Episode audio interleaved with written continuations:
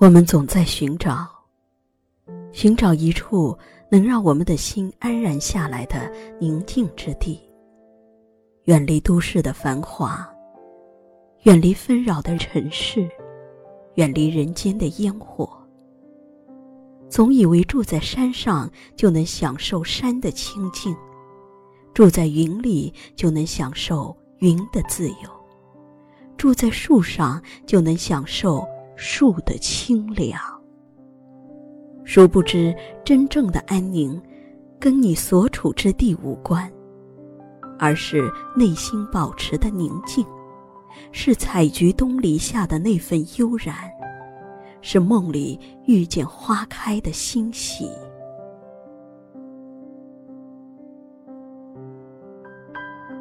真正的宁静，不是来自于周围。也不是周遭的环境能抚平的。真正的宁静来自于内心，心若宁静，便是最美好的时光。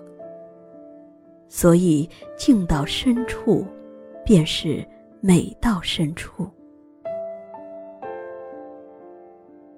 人来到这个世上，并非是来寻找热闹和欢腾的。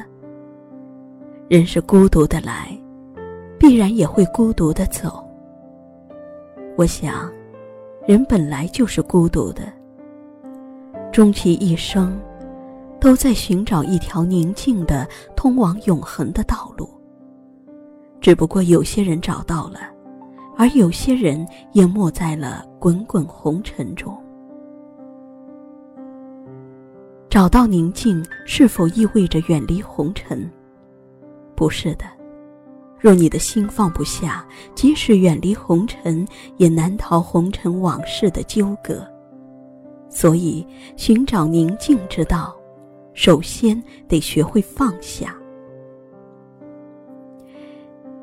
有这样一则故事：有一天，一个老和尚带着一个小和尚下山，在下山之前，老和尚叮嘱小和尚寂静女色，小和尚答应了。中午的时候，老和尚和小和尚已经走到了山脚。在山脚的不远处有一条河，河边有个焦虑踌躇的姑娘，因为河水深过不去。出于善心，小和尚就把姑娘背过河，然后继续和师傅赶路。走了十多里路后，老和尚对小和尚说。在下山之前，我就叮嘱过你不能近女色，怎么一下山就忘了？小和尚却说：“师傅，在背姑娘过河之后，我就放下了，但走了十多里路，你还是没有放下。”这则故事就说明了，不要把过去的事情带到现在的生活中，只有放下，才能更好的前进。才能更好的享受生活的美好。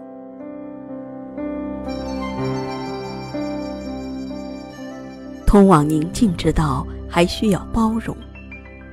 老子曰：“上善若水，水利万物而不争，处众人之所恶，故几与道。”在道家学说里，水为至善至柔。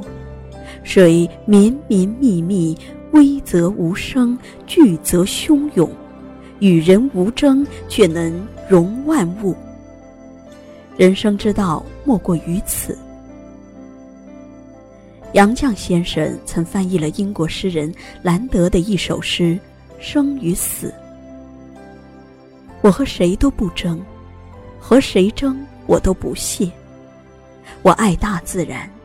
其次是艺术，我双手烤着生命之火取暖，火萎了，我也准备走了。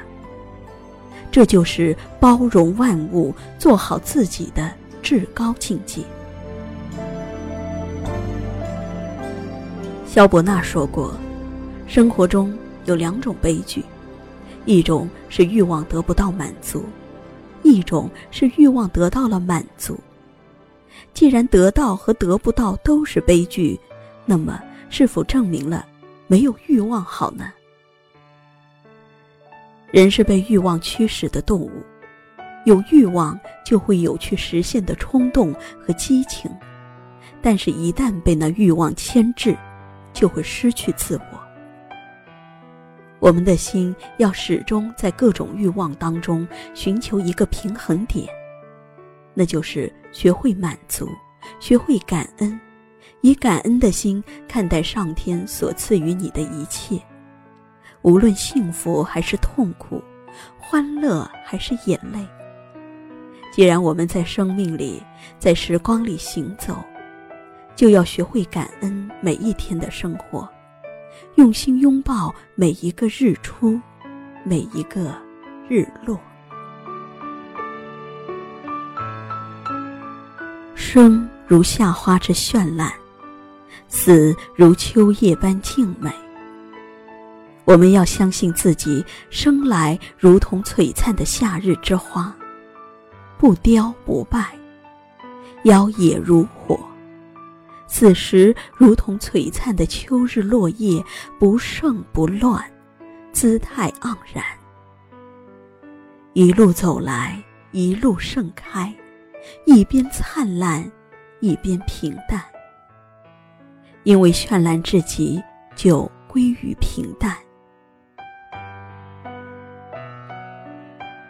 宁静，不是身处在一个宁静之地。而是心灵的安宁和寂静。生命历练的结果，是以一颗风平浪静的心面对波澜壮阔的事。在经历了风风雨雨之后，我们会发现，我们一直寻求的心灵归宿，其实就是内心的安宁。安宁，才是我们心灵最终的归宿。